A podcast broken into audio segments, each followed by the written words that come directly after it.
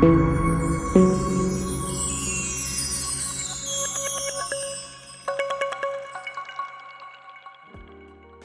dia, boa tarde, boa noite, você que está aqui no podcast O Analogista. Seja muito bem-vindo, seja muito bem-vinda. Hoje é 23 de janeiro. Isso, segunda-feira, 23 de janeiro. Hoje é o Dia Mundial da Liberdade. Quem diria, a liberdade tem um dia. É isso aí, é hoje. Hoje é o Dia da Liberdade. Nesse 23 de janeiro de 1770, era criada a Fundação de Nova Mazagão pela coroa portuguesa para abrigar famílias vindas da Mazagão africana, uma colônia portuguesa no Marrocos que foi desativada para ser transferida para o Brasil, onde hoje é a cidade de Mazagão Velho, no estado do Piauí. Em 23 de janeiro de 1950, Jerusalém era designada para ser a capital de Israel. Em 23 de janeiro de 1978, tomava posse em Portugal o segundo governo constitucional chefiado pelo ministro, pelo primeiro-ministro Mário Soares. E em 2020, nesse 23 de janeiro, a OMS, Organização Mundial de Saúde, declarava a pandemia de Covid-19 como uma emergência de saúde pública de âmbito internacional.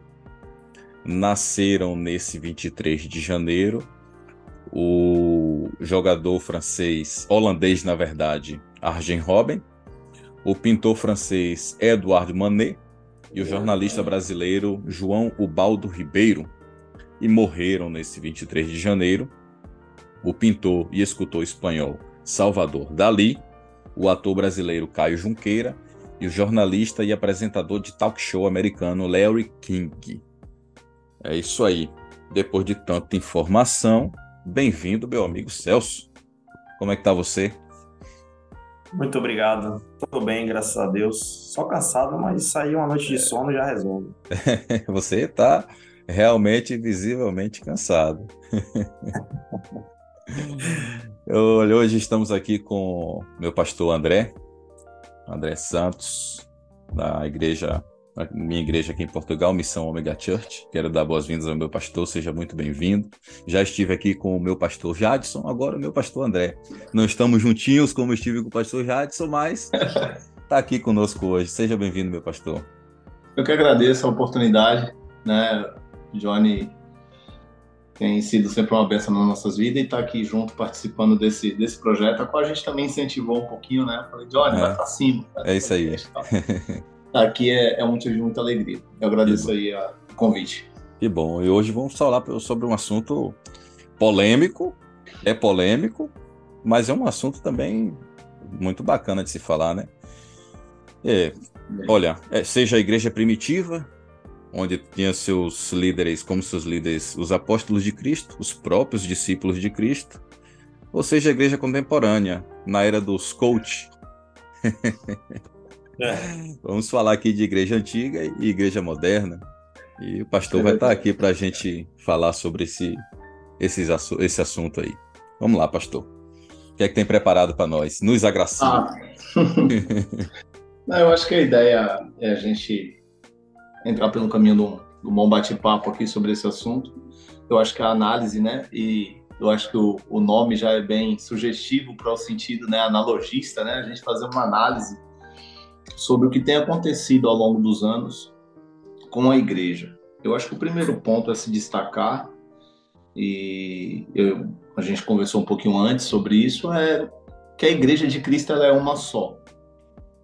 A igreja que segue a Cristo, a igreja que acredita nos princípios que Cristo ensinou, ela é uma só e ela vai passando gerações e gerações e ela permanece sendo a mesma. Né? Os princípios estabelecidos sobre o amor a Deus acima de todas as coisas, o amor ao próximo, que são as duas lições principais ensinadas por Cristo, acho que isso transcende a questão dos tempos, né, das épocas em si.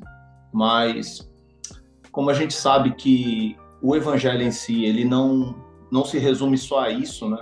Mas se resume também a uma, uma conduta e um modo de vida é natural que algumas mudanças ao longo do tempo vão, vão aparecendo, né? Porque o ser humano ele também vai evoluindo, vai mudando, os tempos vão, vão trazendo novidades e automaticamente as mudanças elas começam a aparecer. Então, acho que é interessante a gente trocar uma ideia nesse sentido e, e abordar um pouco o tema.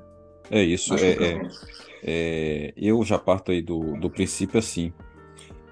A igreja, como o pastor citou, a igreja de Cristo. Não existia igreja antes de Cristo.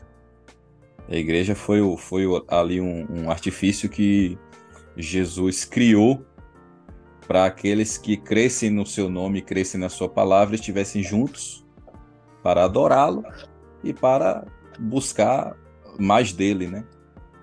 Visto, visto que ele haveria de ressuscitar e ser assunto aos céus. E quando é, é, a gente, é, pastor falou para a gente que ia falar sobre esse assunto, eu estava até fazendo umas pesquisas sobre essa questão de desse paralelo da igreja antiga para a igreja hoje. E uma das coisas que eu consegui captar e uma das coisas que eu li em alguns artigos, uma coisa bastante interessante. O que a gente vive hoje, na igreja de hoje, é bastante análogo com o que Jesus encontrou na época dele, com os judeus. Lembre da parábola do bom samaritano. Os, os líderes religiosos preferiam passar de longe, enquanto um samaritano foi lá ajudar. Lembre do, da parábola do administrador infiel. Os zelosos pela religião optaram por julgar. Então, é, é bem análogo realmente com o que tem acontecido hoje. O evangelho em si, que começou a ser pregado pelos discípulos, a palavra evangelho quer dizer boas novas. As boas novas de Cristo que começou a ser pregado pelos discípulos lá na primeira igreja, já não são mais as mesmas, né? A gente passou por um processo aí enorme. É claro que Deus deu capacidade ao homem é, a vários homens, na verdade, para que criarem aí teologias e que são estudos das coisas de Deus, que são muito bem-vindas, são proveitosas, em sua grande maioria, são sim, mas o que a gente vê hoje já não é mais o mesmo evangelho de antigamente. Não é isso, pastor? Até os próprios costumes. Eu acho que assim. Até os próprios costumes. Sim, né? sim. Sim, sim, sim. É, sobre o termo evangelho, eu queria só fazer uma ressalva aqui no, no seguinte sentido, quando fala sobre esse, esse significado da, da palavra evangelho, boas novas, né? E quando se fala também do significado da palavra igreja, né? acho que é interessante a gente trazer o contexto né, da eclésia, que é o tirados para fora, é um povo separado, um povo diferente, um povo que é, que vai conseguir fazer essa, essa mostrar ao mundo a diferença e que de fato existe, não existe comunhão entre luz e trevas, né? Um povo de realmente diferente, um povo de costumes e de hábitos diferentes que acreditam que mesmo sendo pecadores, mesmo sendo falhos, eles podem de alguma forma tentar se privar de determinadas coisas para agradar ao Senhor. E essas coisas que o ser humano vai se privar é interessante, né? A minha busca da santidade não vai tornar Deus mais santo. A minha busca pela santidade vai fazer bem para mim, não é? Agrada a Deus, agrada aos olhos de Deus, sim, mas vai fazer bem para mim. É como eu já preguei diversas vezes, o Johnny com certeza já ouviu nas minhas pregações, eu dizendo que o nosso pecado não faz mal para Deus, né? Nosso pecado faz mal para nós mesmos. Então, é, falar sobre igreja, acho também a gente precisa trazer isso. E o evangelho, ele não muda. O evangelho é imutável. O evangelho, as boas novas do reino, de um Deus que se fez carne, e que habitou entre os homens e que mostrou a direção, mostrou o caminho aos homens, esse evangelho ele continua sendo pregado e é o mesmo evangelho. Agora, se você disser assim para mim, não, pastor, mas tem um outro evangelho sendo pregado, então esse evangelho, esse outro evangelho que está sendo pregado, é, não dá para responsabilizar ou colocar na conta de Deus ou de Cristo esse evangelho novo que estão aí é, anunciando, um evangelho no qual você vem da maneira que está e permanece da maneira que veio, né? Um evangelho no qual você não não não há mudança, não há diferença. Então, se não há diferença, o porquê vir, não é?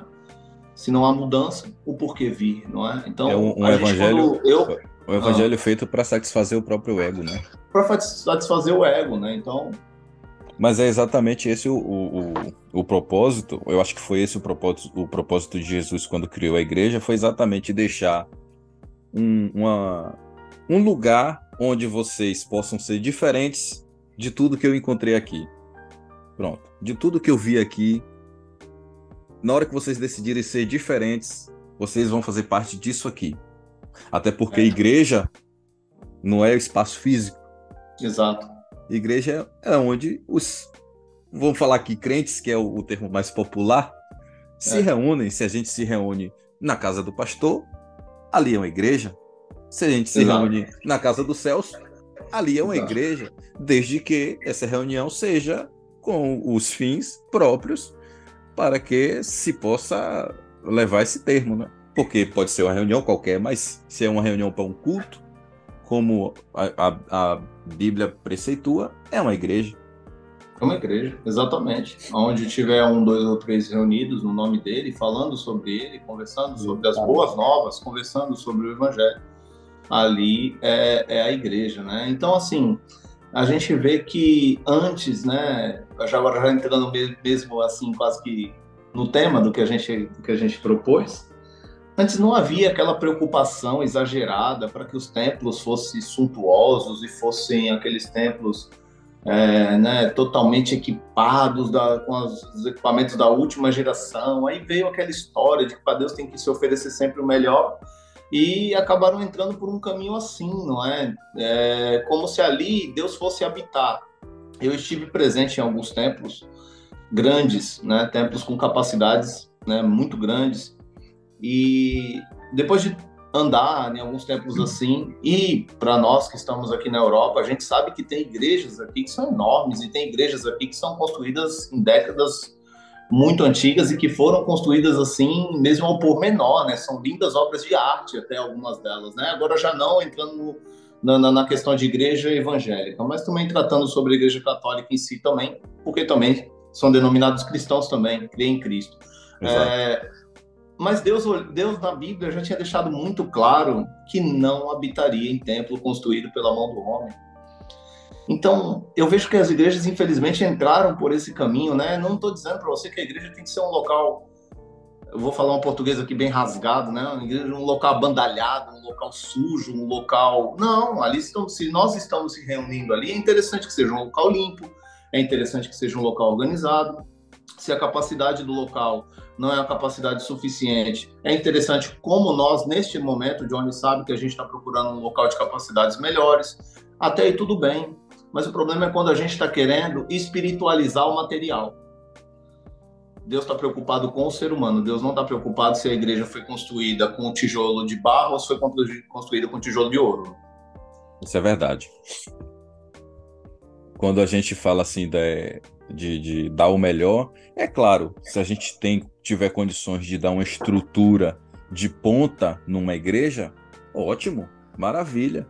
Mas quando a Bíblia diz para você dar o melhor, é o melhor de si.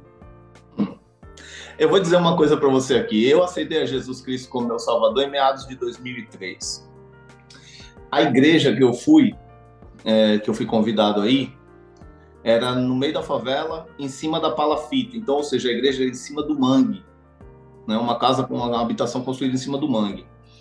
A igreja, eu acredito que ela devia ter no máximo aí uns 4 metros ou 5 de comprimento, no máximo 5 metros de comprimento por uns 3 de largura. Então, nós estamos falando aí de uma igreja mesmo muito, muito pequena e você tinha que caminhar aí um, uma boa caminhada em cima de uma palafita, em cima do mangue para poder chegar até a igreja. Tem pastores, né, que que chegam a determinados pontos, né, na sua vida, na sua caminhada cristã e às vezes ficam com vergonha de expor as suas origens. Eu não tenho nenhum problema em expor as origens de onde eu vim. E eu cheguei naquele culto meio desacreditado, eu nunca tinha ouvido uma pregação, eu nunca tinha sentado com um crente para trocar uma ideia, para conversar. Mas quando eu cheguei naquele culto, eu lembro do, eu lembro até o nome do presbítero que lá era o dirigente, presbítero Duda, e tinha um irmão que ficava com um pandeiro batendo e ele batia palma e dizia: "Vai abalar, vai abalar quando Jesus voltar o mundo, o mundo vai, vai abalar". Eu ficava assim olhando para aquilo, falava: "Gente, que povo diferente, né?" E tal. E quando alguém tinha que ir no banheiro da igreja, escutava-se o barulho das sujeira caindo em cima do mangue. E era uma coisa mesmo muito, muito pobre, mas uma coisa certa, quando aquele homem pregou a palavra, e quando ele se direcionou a mim especificamente, falando aquilo que Deus assim estava ordenando que ele falasse, eu tomei a decisão. Eu falei assim, realmente Deus está falando comigo, porque esse homem nunca me viu. Eu não me lembro de ter visto esse homem em nenhum lugar. E ali Deus falou comigo, né, cara? Então, tipo, eu, eu quando eu falo assim sobre esse contraste que há, da gente ficar pensando sobre uma igreja muito equipada e a gente ficar pensando numa igreja que é humilde, eu acho que a essência é que não pode ser roubada, seja na igreja grande ou seja na igreja pequena, seja na igreja equipada ou seja na igreja humilde. Se houver a essência, que é a presença do Espírito Santo, porque te digo com toda certeza, ele já não habita em alguns lugares por aí. Hum. Tem alguns lugares por aí que esqueça, meu filho. Esqueça. É, é, Deus ainda opera alguma coisa para honrar os remanescentes, porque eu te digo uma coisa, meu já abriram mão da palavra, já abriram mão dos princípios e estão preocupados em crescer de maneira massageando o ego das pessoas. Não querem, não estão preocupados se no toque da trombeta aquela alma vai ser salva ou não. Ela está preocupada daquela vida ser próspera e poder ajudar financeiramente a instituição. Não é? Isso aí eu falo é um... abertamente, eu não tenho problema de falar sobre esse assunto. Isso aí é um ponto é, bastante crítico na, no meio cristão hoje, essa questão aí de prosperidade. Hoje só se prega prosperidade. Parece que, que o, o céu é, é, é, é o céu é ganhar dinheiro, o céu é ter casa, o céu é prosperidade e vitória. É, é, é, complicado, tipo, o, o alvo é o céu ou ser próspero? Sabe?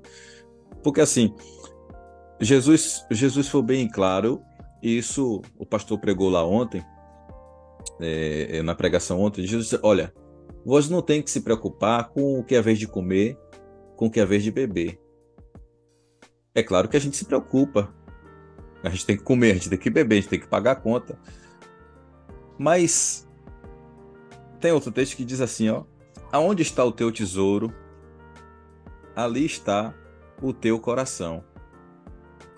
Se o teu ah, tá. tesouro, tá se o teu tesouro tá nas, nas prosperidades da terra, é porque o teu coração ainda não, não tá ligado, não, não chegou no céu ainda. E hoje é um, um ponto. É. Isso é, hoje é um ponto crítico nas, das igrejas. Eu, não, não são todas, não são todas, é claro que não. Graças a Deus a minha igreja não é assim, não. meus pastores não são assim. Pregam prosperidade sim, porque a Bíblia também é, é, é a Bíblia está lá com um monte de bênçãos para nós, mas o essencial não é isso. Eu vou falar igual o capitão, né? Assim, eu vou, citar, vou citar o capitão aqui, né? não o general, estou citando agora o capitão. O capitão disse assim: Eu quero que o pobre seja rico. Né? eu quero que o pobre seja rico. Então, é assim: é, a, a, o que é prosperidade? Prosperidade, se tratando da, da, daquilo que vem de Deus, é, está autorizado a prosperar. O próspero é aquele que, por Deus, está autorizado a prosperar. E isso não quer dizer que vai ser na vida material. Existem pessoas que elas vão, vão, vão prosperar, mas de outras maneiras. Existem pessoas que não vão prosperar somente no aquisitivo, somente no financeiro. Tem pessoas que vão ser prósperas de saúde. Você já imaginou isso? Existem vários tipos de prosperidade, mas eu até abri aqui, mas eu poderia citar até é, a carta de Paulo aos Colossenses. Ele disse assim: olha se vocês já ressuscitaram com Cristo, pensa nas coisas que são de cima e não nas que são da terra. Olha só isso, para analisar esse texto. Dificilmente uma igreja que prega prosperidade vai pregar um sermão baseado num texto como esse. É aí onde eu te digo que algumas, infelizmente, algumas denominações abriram mão de princípios que são primordiais para a vida do cristão. Entender que a maior das vitórias e a, a, a, essência da prosperidade na vida dele vai ser ser salvo por Cristo, é a maior promessa, né? Então, se você vai andar de Land Rover aqui, maravilha, mas glória a Deus por isso. Se você, se você for salvo no último dia, maravilha, você andou de Land Rover, mas meu filho, se você andou de Fusca a vida inteira e for salvo também, glórias a Deus por isso.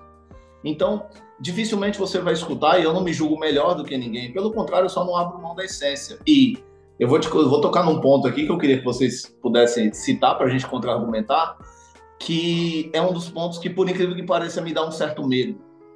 Me dá um certo medo. Muitas igrejas começaram como a nossa, pregando a verdade, pregando o evangelho, mas o que estragou elas foi o crescimento. Muitas igrejas foram estragadas pelo crescimento. Com o crescimento, as demandas aumentam, as responsabilidades aumentam, e aí alguns princípios começam a ser negociados. Então, quando eu oro a Deus em relação à nossa igreja, nosso ministério, eu digo: Deus, só nos permita crescer aquilo que a gente tiver preparado para crescer. Só nos permita avançar se nós estivermos preparados para avançar. E que se nós, em algum momento, for, formos negociar os valores e os princípios que o Senhor nos deu, não deixa crescer, não. Eu oro a Deus que não deixe crescer. Porque teve muitos pastores que começaram bem, começaram cheios de boas obras, cheios de bons frutos, só que aí começa a crescer demais, começa a chegar gente de influência dentro da igreja e infelizmente alguns líderes eles se deixam levar por esses influenciadores, por essas pessoas e daqui a pouco quando ele vê ele já não tem mais o controle, já não tem mais a direção da, da igreja, né?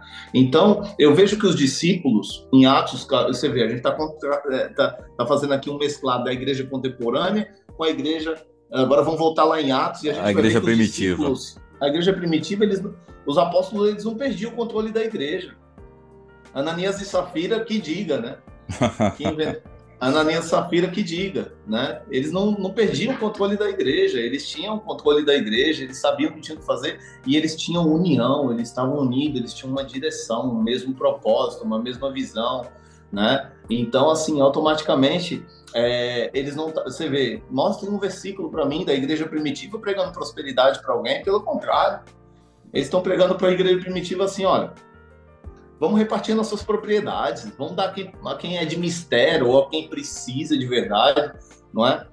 E eles repartiam entre eles as propriedades, ou seja, para eles já não tinha um, um sentido primordial para a vida deles o, o aquisitivo. É isso aí, eu vou, eu vou falar, eu vou falar isso, isso aqui, mas depois eu quero ouvir meu amigo Celso, está muito caladinho, eu sei que você está é, cansado.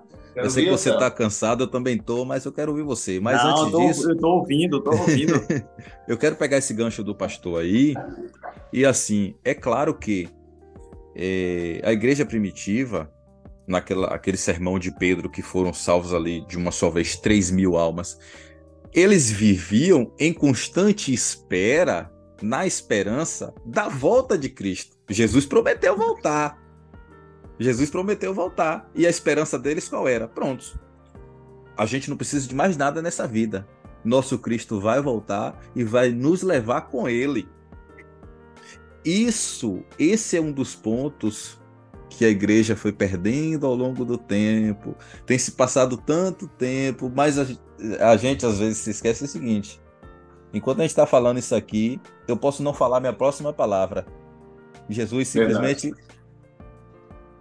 A gente tem que estar. Tá, a gente tem que aprender a viver, e a igreja esqueceu de viver, como os primitivos viviam, em constante espera da volta de Cristo. É, e isso aí traz uma, uma carga de situações muito grande. Como é que eu tenho que viver minha vida pessoal? Como é que eu tenho que viver minha vida conjugal? Como é que eu tenho que viver minha vida profissional? A minha vida social? Tudo tem que contribuir com a minha espera na volta de Cristo. E meu amigo, eu quero ouvir meu amigo Celso. Eu também quero ouvir o Celso. É, é, basicamente, isso que vocês falaram está é, tá bem explícito assim que hoje em dia a igreja ela perdeu realmente esse sentimento de espera, essa vontade de ter um encontro com Jesus. Né? E é engraçado que algumas pessoas, você fala, inclusive, tem medo da volta de Jesus. E não há por que ter medo. Há sim a necessidade de você respeitar né? mas há sim a, o anseio da igreja de receber o Cristo, né? que prometeu que iria voltar. É, eu, eu, inclusive ontem eu estava falando para uma pessoa aqui sobre ministrando, né? Essa, eu já até citei essa pessoa aqui algumas vezes, é, ministrando a, a, palavra de Deus na vida dela, a pessoa precisa, né? Todos nós precisamos, mas acredito que eu tenho uma missão ali. E ela ela, ela veio falando, né, a esse respeito e tal, de, do medo e, sabe, decepção com a igreja. É uma pessoa que já aceitou, mas, assim, precisa se firmar na, na, na palavra de Deus, né? Mas quando fala na volta de Cristo, um pé atrás. Eu tenho medo, eu não quero é, ouvir muito sobre isso, tal, sei o quê, mas é uma realidade, você precisa ouvir. E nós precisamos estar preparados e ansia, é, desejando com que isso aconteça. E que nem você falou, acho que perdeu-se o rumo, porque os afazeres, a rede social com muita informação, é, eu tenho que fazer isso, eu tenho que cuidar daquilo, eu tenho, eu, eu tenho sonhos, cada um tem seus sonhos, tá? almeja alguma coisa, eu sei disso, é normal, todo mundo tem que ter, só que nem o pastor está falando agora, a gente não pode focar nisso. E é exatamente isso também que está acontecendo, e é um dos problemas da igreja, de focar numa coisa fazer só aquilo, passar a semana inteira preocupada com o trabalho e esquecendo do principal. principal. Que nem você citou da Bíblia falando sobre, Jesus fala para a gente não se preocupar com o que temos de vestir, com o que temos de comer. E eu sou confrontado várias vezes com isso, nessa questão. Porque muitas vezes você sendo o dono, pai de família, é, o homem da casa, você olha para um lado e para o outro, às vezes numa situação difícil, você diz, pô, mas aqui eu tenho que eu tenho que fazer alguma coisa, eu tenho que dar um jeito põe a sua cabeça, mas aí você volta, centraliza de novo o Espírito Santo e diz assim: Deus me ajuda, porque senão é aqui que eu vou me perder. E é aí que realmente você se perde, e é aí onde a gente chega nesse, nesse, nesse exato assunto. Se perdeu, a igreja se perdeu e saiu. E, e, e aí eu já trago uma, uma situação que me afeta diretamente. Estou com uma coisa nesse ouvido aqui, está me incomodando. Ixi que já me afeta diretamente, e o pastor vai entender por quê. a igreja deixou de ser cristocêntrica. Eu, quando eu falo igreja, espero que vocês me entendam que eu não estou generalizando. É devido, é devido a situações que a gente vê hoje em dia. A igreja deixou de ser cristocêntrica, está sendo antropocêntrica. Hoje o centro da igreja é você, é o homem é porque você tem que receber uma bênção, é porque você precisa receber uma cura, é porque a sua casa precisa ser abençoada, é porque a sua família precisa ser abençoada. E isso está sendo reverberado até nas músicas, cara. Sim, sim, muito, muito. Cara, você pega, eu sou um cara, eu sou um cara totalmente, como meu pai diz, cheirando a mofo. Quando se trata de música, Somos cara... dois. o pastor André aí, com certeza é desses também. A gente a gente está junto no louvor aqui na igreja, ele também é desses. Mas cara, você pega você pega músicas. Eu vou falar da minha, eu vou falar de antes da, do, da minha época não, porque vai dizer, ah, mas tu não era nem nascido. Eu vou falar da minha época. Você pega músicas da década de 1990 de cantores evangélicos e você compara com com é, como é, é, grupos worship de hoje em dia, cara, é, é, notável a diferença. As letras, é claro que tem músicas, as músicas de hoje são muito lindas, mexem, Isso. comovem, comovem demais Poética. a gente, são poéticas, mexem com nossos, nossas emoções. Mas você pega as músicas de antigamente, compara com as músicas de hoje, a música antigamente falava de salvação, falava de Jesus, falava de, de que quer morar no céu.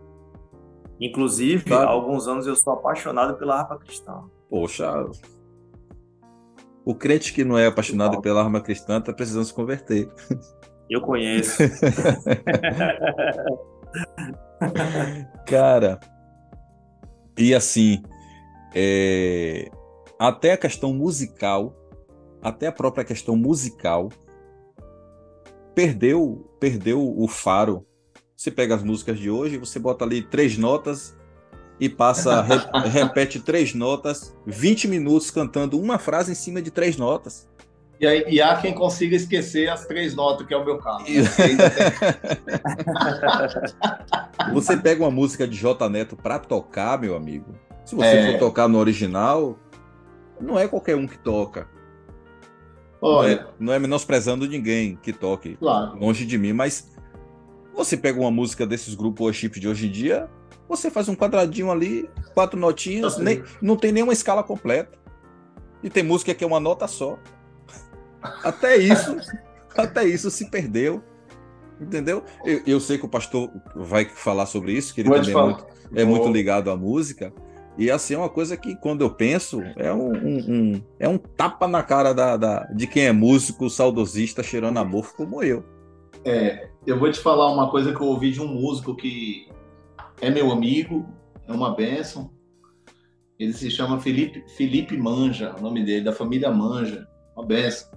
Teve o irmão dele que é presbítero, congregou um tempo comigo. E ele é guitarrista. E ele tocou com Anderson Baroni um tempo. Tocou para o Anderson Baroni, os amados devem conhecer, que fez parcerias aí com Jesus Rufino. E ele disse assim para mim, pastor, quem inventou o playback foi o diabo. Eu falei, foi mesmo, meu filho? Ele falou, foi. O senhor já imaginou? Agora vou. Porque a gente está falando da igreja, tu puxou para o lado do worship e a gente vai falar do que está acontecendo hoje, mas vamos voltar lá atrás. Existiam situações que o músico chegava na igreja e ele tinha que se contentar. Eu falo, eu falo da minha parte que vim de Assembleia de Deus, foram muitos anos de Assembleia de Deus. E o músico ele tinha que se contentar em tocar os três louvores da harpa.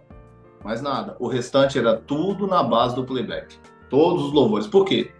Ensaio de irmãs, as irmãs ensaiavam playback. Ensaio de jovens, os jovens ensaiavam playback. E por vezes a igreja de fato não tinha músicos o suficiente. Mas eu estou falando de uma igreja que tem os seus músicos, né? E por vezes o músico passa, tocava os três hinos da APA e ele tentava fazer tudo e mais um pouco nos hinos da APA, né? Às vezes o hino estava num 4x4 ali, mas ele já queria fazer as viradas dele, aquela coisa toda, né? Puxando pro lado dos bateristas aí, né? Sem contar os guitarristas, né? Que é aquela infinidade de pedais da Boss e não sei mais quem e tudo mais mas eles tinham, tentavam fazer de tudo e mais um pouco nos hinos da porque sabiam que o restante dos louvores eles não iam tocar, não muito ia tocar algum louvor, alguma alguma estrofe de algum hino até alguém sair do devido lugar onde estava sentado e assumir a tribuna para ter uma oportunidade. Então, eu vejo que essa questão aconteceu muito, prejudicou demais também os músicos da igreja, puxando para o lado dos músicos, né? É, e quando falou do dessa questão do antropo tu, tu falou aí uma palavra certa, agora me falhou. A igreja é, é cristocêntrica e antropocêntrica. Antropocêntrica, me vinha antropomorfismo, né? Que é quando Deus dá característica humana, a gente, né? Não é, tem é, característica, Deus tem característica de Deus, os pés de Deus é sim, é antropomorfismo, sim, sim. mas antropocêntrica, pronto. De fato, eu vejo que a igreja, em meados dos anos 2005 para frente, 2006, ela começou a entrar mesmo para esse caminho aí, né? Que era aquele louvor de que, inclusive alguns, né, dizendo que agora é só vitória. Eu fiquei imaginando assim, mas esse louvor que foi criado que agora é só vitória deve ser na glória, né? Porque a Bíblia que ela vem dizendo no mundo tereis aflições, mas tem de bom ânimo, né? Eu venci o mundo. Então, eu vejo que ela entrou para esse caminho, mas por incrível que pareça, esses louvores aí que tá adentrando as nossas igrejas na atualidade, se você for analisar, muitos deles de fato não têm a musicalidade que um músico que, que seja de fato músico espera. Mas as letras parece que tá voltando um pouco mais para adoração, né? O louvor ele tá, eu vejo que o louvor, quando eu olho para os salmos, que são louvores, que são cânticos, quando eu olho para os salmos, eu vejo que ali por vezes é, tinham louvores que estavam em formato de cruz. Alguns estavam direcionados a Deus e outros estavam direcionados ao homem. Até aí está tudo bem, quando até os louvores que são direcionados ao homem são direcionados ao homem para que o homem se volte a Deus. Tranquilo, porque acaba que o louvor vai ficar na horizontal para alcançar o coração do pecador, mas ele está fazendo algo que é para Deus, então também está tá subindo também, então está tudo certo.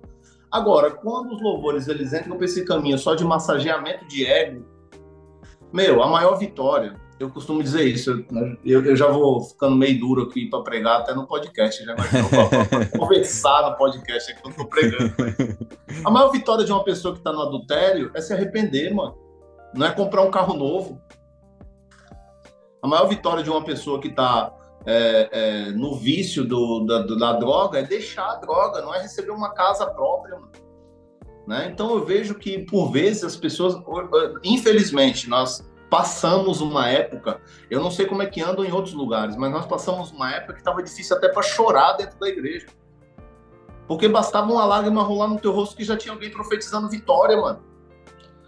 Aí, tipo, e quantas vezes não aconteceu comigo? Eu estar ali chorando, sentindo a presença de Deus, e daqui a pouco vem aquele profeta e, e dá aquela rajada no ouvido da gente e já começa a falar que Deus está dizendo, que Deus vai te tirar desse vale, e eu na minha cabeça, que vale? Eu não estou passando vale, eu tô sentindo a glória aqui, meu Deus do céu.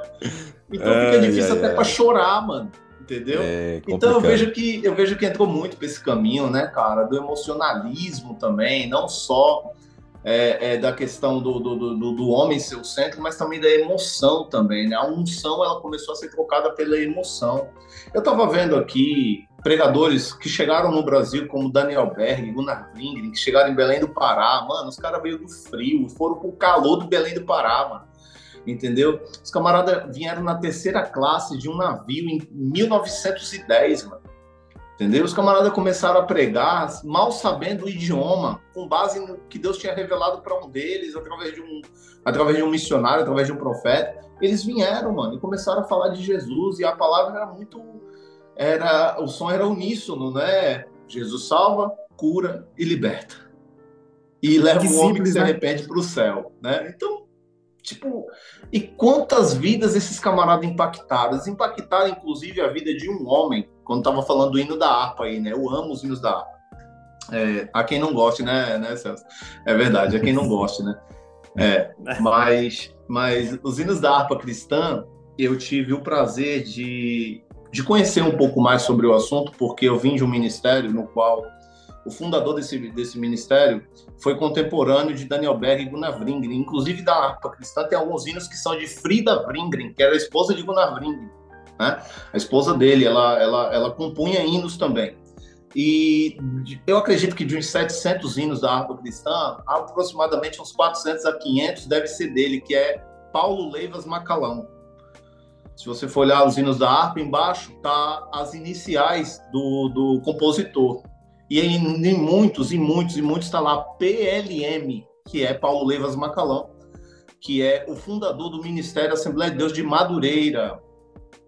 E eu, eu tive acesso a ver o, o violino que ele tocava, ele tocava violino, e tem lá o primeiro violino que ele tocou lá na sede no Braz, e eu, eu vi lá, eu tive vendo.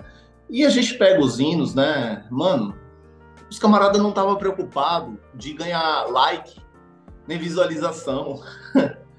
Os hinos estavam direcionados a Deus e a alma do pecador. Simples assim. Alcançar o pecador e adorar a Deus. Alcançar a alma do pecador e adorar a Deus. Não tinha uma outra vertente. Deus vai te prosperar, Deus vai te tirar desse vale. Não, não. Queres neste mundo ser um vencedor, queres tu cantar nas lutas e na dor, queres ser alegre qual bom lutador, guarda o contato com teu Salvador. É simples, simples né? assim, mano. É simples, né? Simples assim. Não tinha outra coisa. Para mim, um dos mais lindos de todos, de todos, de todos, é, é um hino que, por incrível que pareça, ele é tão lindo, mas ele é cantado em culto fúnebre, né? Mais perto eu quero estar. Mais essa... perto quero estar e mas... Passarinhos belos. Ou oh, essa aí é boa. Mais perto eu quero estar eu que... é, é, a minha música, ah, eu quero que cantem no meu funeral.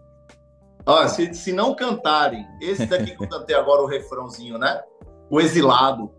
O Exilado. O, é. o Exilado. Se não cantarem o Exilado do meu culto fúnebre, eu volto, meu irmão. então é isso.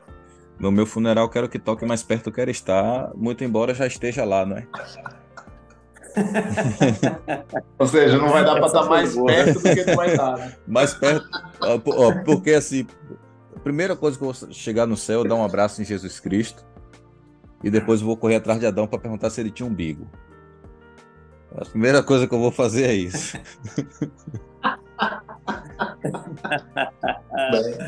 Muito bem. Muito bem. É... Olha, fiquei com uma, uma, um pôster bonito aí.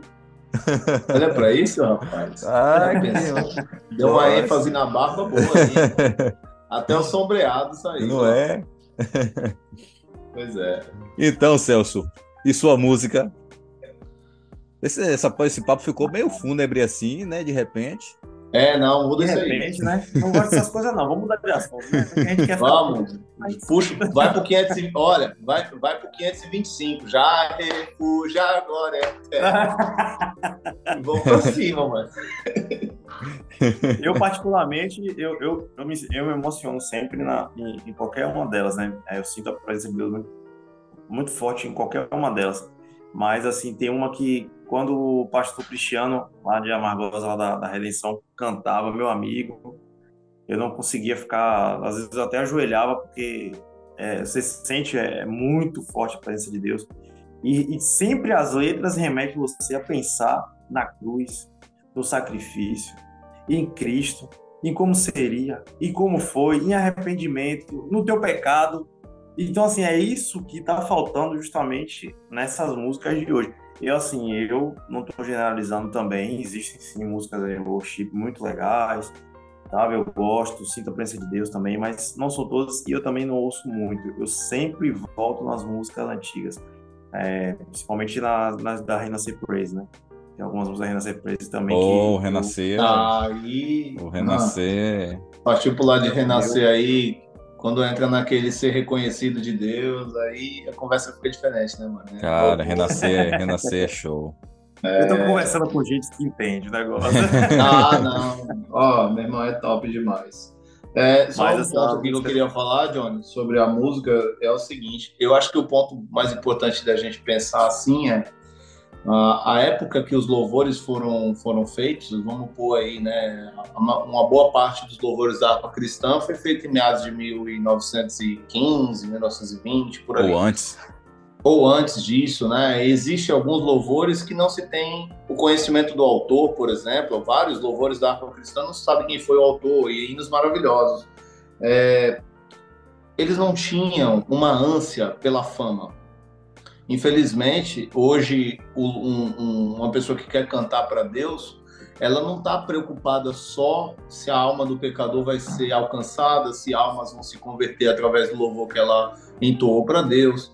Hoje o intuito é outro, é fazer disso carreira, é fazer disso profissão. Então, automaticamente tem muitas coisas envolvidas. A pessoa não pode cantar um pouquinho bem, já vem uma gravadora em cima com aquele contrato milionário. Não olha, espera nem crescer. É criança. Que a gente vai espera... cuidar da tua carreira. Dali em diante você já não vai ser mais você, você vai ser a gravadora. É criança, não espera nem crescer, ainda é menino, Aí tem uma voz né? bonita. Né? Exatamente, exatamente. É muito, é muito complicado isso, né? Eu, eu louvo a Deus que tem uma galera que tá eu precisava citar isso aqui. Eu, graças a Deus, eu tenho um, um, um vínculo assim de, de, amizade, de conversar assim, volta e meia a gente está falando, com o Fábio Aposan, né? E ele foi consagrado pastor, né? fiquei muito feliz por ele, né? O pastor da igreja dele reconheceu isso na vida dele. E o Fábio tem pregado em diversos lugares e tem falado muito, né, com os músicos da igreja, né? Eu queria só citar isso, os músicos da igreja, né? Os pastores sabia. que porventura possam vir a ouvir é, esse podcast que os músicos, a importância de um músico estar tá na igreja ali tocando, não é a importância só dele estar tá ali para o instrumento para fazer o louvor, ali é uma alma que está ali. Né? Eu sempre falei isso para diversos pastores é, que eu tive, que, que, que eu congreguei, que o músico ele precisa ser lembrado não só como alguém que está ali para cumprir uma lacuna, para preencher uma lacuna da igreja, que é o louvor. Não, é uma alma que eu já vou, precisa de um aconselhamento, e eu já de uma vou, palavra. Já vou aproveitar né? o gancho aqui, como músico, e, e já deixar o convite para o pastor André para voltar aqui para a gente falar sobre esse tema. É um tema Bom. que ele tem muita propriedade para falar. Eu, como músico, também. E Celso, como um bom apreciador de música, claro. vamos, vamos marcar, viu, pastor? Voltar aqui para a gente Bora. falar sobre esse tema, viu? É um Legal tema muito demais. bom. É um tema bom muito bom. Tema, acho Você que é citou isso aí. E assim, para a gente não, não perder totalmente o fio da meada, é, o pastor citou essa questão do, de, de músicos hoje querem fazer carreira. Muitas dessas músicas antigas, o cara acordava, via qualquer situação, passava, se passava qualquer situação diante dele, de repente algo falava ao coração dele, ele pegava ali sua caneta, seu lápis, escrevia, dali saiu um hino, dali saiu uma canção, e não só o, o, os hinos evangélicos, como muitas músicas seculares por aí nasceram assim. Na verdade, Sim.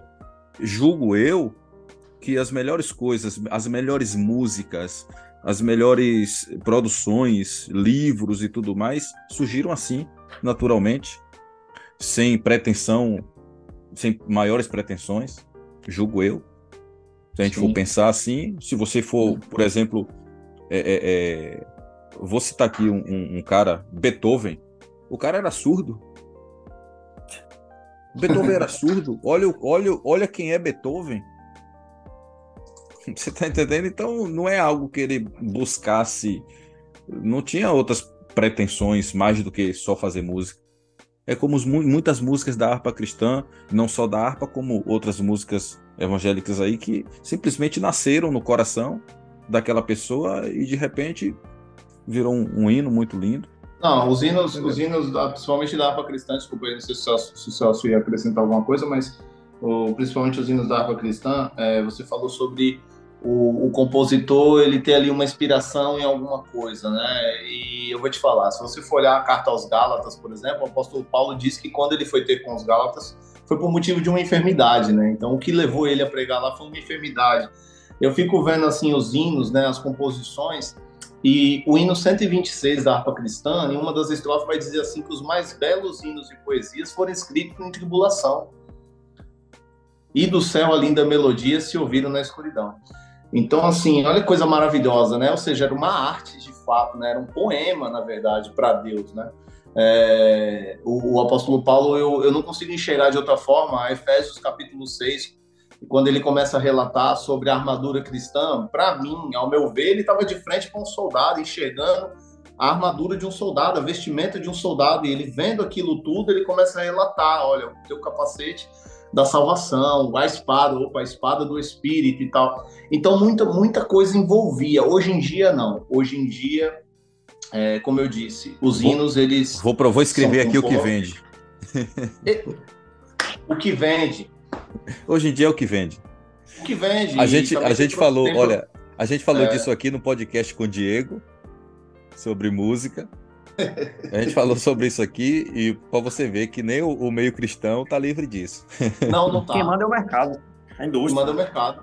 Infelizmente o meio cristão foi, não, tem, foi viciado tem, por isso também. Assim como tem interessante, né? Eu, eu já acompanhei alguns vídeos e alguns podcasts de alguns cantores, até seculares, comentando algumas coisas, eles falando, né, e tal de músicas que estouraram no, no, no, Brasil e no mundo e que alguns rejeitaram porque acharam que não vendia. Né? Se você for olhar, tem diversas aí, desde. Eu vi falando alguma coisa de Leandro Leonardo lá do passado, teve música que eles rejeitaram e que não sei quem gravou, estourou. Então eles às vezes eles agem também muito nisso, nessa questão da sorte. Às vezes o produtor musical ou, ou a agência que aquela pessoa tiver vai olhar para aquela letra e vai dizer assim: ah, não, isso aqui não dá, isso aqui não vai. Então, ou seja, eu, eu, eu, eu, vejo que hoje, mesmo no meio cristão, eu não vou nem falar gospel, porque se falar gospel já envolve outro, muitas outras coisas. Mas no meio cristão, mano, a pessoa chega com um louvor lindo assim, ah, porque Jesus é fiel e tal. Eu falo, ah, não, mas não todo mundo já vem, todo mundo já, já, já tem muita gente que já veio falando isso, parte por outro caminho que você vai ser curado dessa enfermidade, que você tá pobre, vai ficar rico, né? Ou então da metralhadora de Jeová, né? Tal. Tem gente que grava essas paradas, né, meu? Enfim. Olha, pra você ver como falar de música é tão bom. Que a gente já tá aqui já não sei quanto tempo só falando de música. É, é. O pastor tem que voltar aqui. E eu não falei a... ainda a música que eu mais gosto da harpa. Ai, desculpa. Opa, fale fala, lá, meu amigo. Fala aí, meu. Bud Cruz. Ah! ah. é clássica. Essa é clássica. Aí é... O de cruz se erigiu, dela um dia fugiu, como emblema de vergonha e dor. Mas contempla essa cruz, porque nela Jesus deu a vida, por, vida mim, por mim, pecador. pecador. Cara, é. mano, o cara que compôs essa música aí, mano, ele, ele tava abraçado com um anjo na hora que tava tava, Não, era uma Olha, coisa diferente, extraordinária, né, cara? É, diferente. Esquece, Olha, estamos é... caminhando aqui para o nosso final. E o papo foi maravilhoso. E aí eu, eu o pastor até passou uma um esboço para mim do que ele tinha preparado e a, o que ele deixou para o final é o que é o mais interessante. O céu ou prosperidade? E aí? O que é que, satis, o que, é que satisfaz mais? Você, aí eu pergunto, é para satisfazer isso aqui ou para satisfazer a alma? Pois é, eu vou te falar que tem alguns pregadores pregando hoje que eu estou começando a achar que, na verdade, eles são de outra religião e estão infiltrados em nosso meio. Eu não vou citar a religião aqui, que eu nem sei se posso citar, é capaz Mas de citar ser a gente, a gente sabe qual é. Mas você sabe, sabe qual, é. qual é né? Eles estão citando tanta prosperidade aqui na Terra que eu estou começando a concordar com os 144 mil e acho que Deus vai fazer uma limpeza aqui na Terra. Ai, e ai, esse ai. povo vai ficar tudo próspero aqui na Terra mesmo, entendeu? É, vai ficar tudo para eles, né? Mano, por amor de Deus, cara, Jesus ele disse bem claro não ajunteis tesouro na terra, onde a traça e a ferrugem tudo consomem, mas ajuntais tesouro no céu, onde o ladrão domina, sabe? É, é, ou seja, que tesouro é esse que a gente está é, ajuntando no céu? Porque o tesouro do céu, repare, não tem nada a ver com algo material. Primeiro ponto. Se você for olhar Apocalipse 22, 12, a Bíblia vai dizer assim: Eis que venho sem demora, meu galardão está comigo para dar a cada um segundo as suas obras. Então a gente sabe que a salvação é por meio da fé, mas o galardão é por meio das obras. Então tem obras que a gente está fazendo que estão fazendo acumular um tesouro no céu. Eu não sei de que maneira é, eu não sei como Deus vai galardoar aqueles que fizeram boas obras, né? Não sei. Mas uma coisa é certa, cara, o, o Cristo que nós servimos, ele nos chamou para a salvação e para ir para um lugar mano, não é aqui, cara. Não é aqui. Essa terra está condenada à destruição. As pessoas sabem disso. Basta ler a Bíblia. Eu fico olhando assim é, essas teses mirabolantes aí que, que surgem, né? Não sei da onde, né? É, elas surgem porque assim existe três tipos de doutrina: a doutrina de Deus, a doutrina dos homens e a doutrina do diabo. Eu costumo dizer que a doutrina dos homens, ou seja, aquilo que os homens estabelecem dentro de uma igreja, por exemplo, tem que se encaixar na doutrina de Deus. Porque se ela não se encaixar na doutrina de Deus, ela é doutrina ou somente de homens ou até mesmo doutrina de demônios. Sim. E muitas dessas doutrinas, de fato, são doutrinas de demônios mesmo. Por quê? Porque a pessoa vai viver aquela vida sem pensar em momento nenhum que essa vida, esse fôlego de vida vai se cessar, né? Ela vai viver aquela vida o tempo inteiro pensando naquilo que ela pode alcançar aqui, o que ela vai conquistar aqui, porque Deus te chamou para ser cabeça e não para ser cauda, né? Até a Bíblia eles usam, mano, até, até versículos bíblicos para poder é, sustentar esses argumentos, né? Eu não estou dizendo que Deus chamou alguém para ser miserável, não é nada disso. Não, de forma nenhuma. Não é perverter. Mas ele, ele, ele diz assim: buscai em primeiro lugar o reino dos céus e as demais coisas serão. Ele não disse poderão ser, ele disse serão Olha, acrescentadas? A vida do cristão, Johnny, para mim, ela está estabelecida em quatro pilares principais. Primeiro, Deus. Segundo, sua família. Terceiro, seu tra trabalho. E quarto, a sua igreja. Primeiro, Deus. Segundo, sua família. Terceiro, seu trabalho. E quarto, a sua igreja. Quer ser próspero? Trabalhe. Ah, mas trabalhando para o homem aí ganhando ordenado mínimo, eu não tenho como ser rico. Estudasse. Não estudou, problema seu. Né? Estudasse para poder ter uma profissão melhor, para poder chegar num lugar mais alto, né? E tudo mais, para poder ter, um, ter valores. Eu, eu vou olhar hoje para uma pessoa que tem uma formação acadêmica, que hoje é o meu chefe, e vou dizer que foi o diabo que deu para ele. Isso é uma ignorância. De forma Não. alguma, aquilo ali foi esforço. Aquilo ali foi noite sem dormir, enquanto um estava no relabucho dançando até quatro da manhã, cinco, e, e indo embora segurando as sandálias na mão assim, né? Hum. Eles estavam estudando, eles estavam pelejando, batalhando para poder chegar em algum lugar. E hoje eles são milionários, são donos de empresa, chegaram em, em patamares elevados. E quem não fez o que eles fez e não andou pelo caminho que ele andou, agora vai ter que obedecer a ordem deles. É simples assim. O mundo ele está constituído em quem dá ordem e quem cumpre ordem, né? Pois então, é. vai ser assim. Sempre vai ser assim. Então é muito, é muito simples da gente entender. Deus quer te prosperar. Deus quer te prosperar. Deus quer te tornar próspero. Agora, você está preparado? Porque eu costumo dizer, eu fico vendo assim alguns pregadores, olha, se eu estiver indo muito longe, me avisa aí, porque eu começo a falar, meu filho, você me conhece já, você começa vai longe, mas eu prometo que estou encerrando. É, eu fico vendo alguns pregadores falando sobre assim, ah, Deus está preparando a tua bênção. Mano, eu tenho dificuldade de, de, de, de assimilar isso daí. Por quê? Porque o nosso Deus, mano, criou tudo que teus olhos conseguem alcançar em seis dias, no sétimo descansou. Então, quer dizer, uma porta de emprego, Deus vai ter que ficar agora preparando, preparando, preparando, preparando. Para Deus é haja e vai haver. É dito e feito. É muito rápido, é fração de milésimo de segundo, ou seja, eu não posso nem colocar segundos ou tempo na equação, porque Deus é eterno, então não dá nem para colocar tempo na equação aqui. Deus ele fala e acontece. O porquê então está demorando tanto? Não é porque Deus está atrasado, é porque eu e você não estamos preparados, mano. Eu fico vendo Deus, Deus ele não, Deus ele, ele quer realmente de fato nos abençoar e nos tornar grandes e prósperos. Só que a gente não está preparado. Coração do homem é enganoso. A gente fala assim, ah, pastor, eu hoje não tenho mil euros na minha conta aqui, mas se eu tivesse mil, ou tivesse dez mil, para mim ia ser igual. Deus sabe muito bem se seria, viu? Deus é sabe muito bem se você com 10 mil euros na conta hoje, você estava aí, né, de repente, comprometido com Deus, fazendo é... a vontade dele. Atenção que 10 mil euros voa que você nem vê, viu?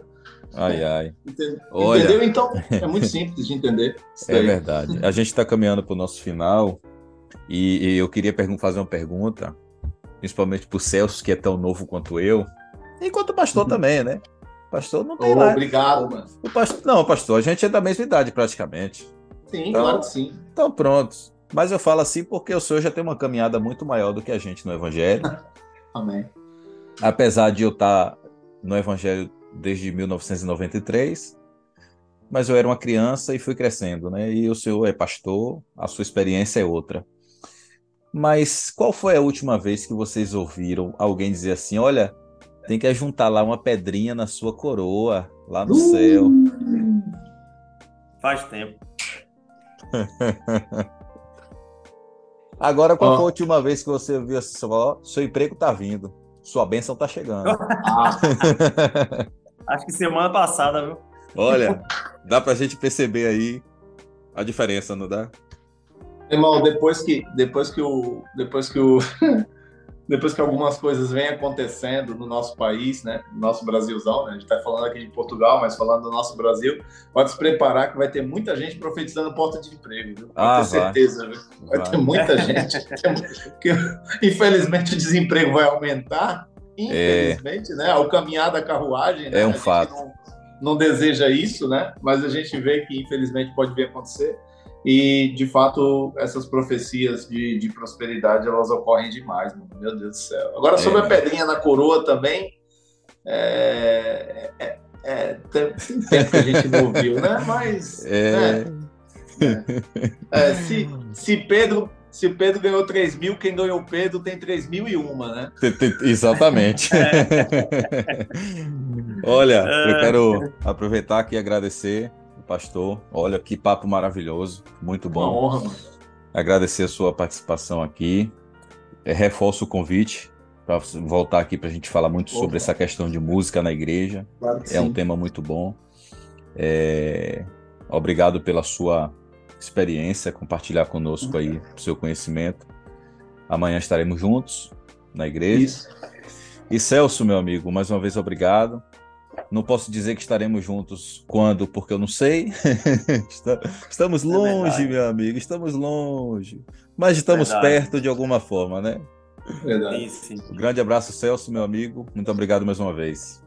Eu que agradeço a vocês aí, um abraço, tá? E quero indicar aí para o pessoal que vai ouvir que busquem um pouco sobre a história da Rua Azusa.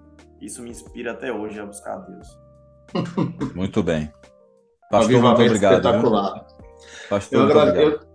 Eu que agradeço, né? Fazendo aqui as minhas considerações finais aqui, eu quero agradecer ao analogista a oportunidade de a gente estar aqui compartilhando um pouquinho da nossa experiência, aprendendo juntos, né? Porque a minha forma de ver o ser humano morre quando perde a capacidade de aprender. Então a gente está sempre aprendendo um com o outro e eu estou à disposição. Sempre que precisar, a gente podendo acrescentar, agregar valores, a gente vai estar junto. Valeu? É isso aí.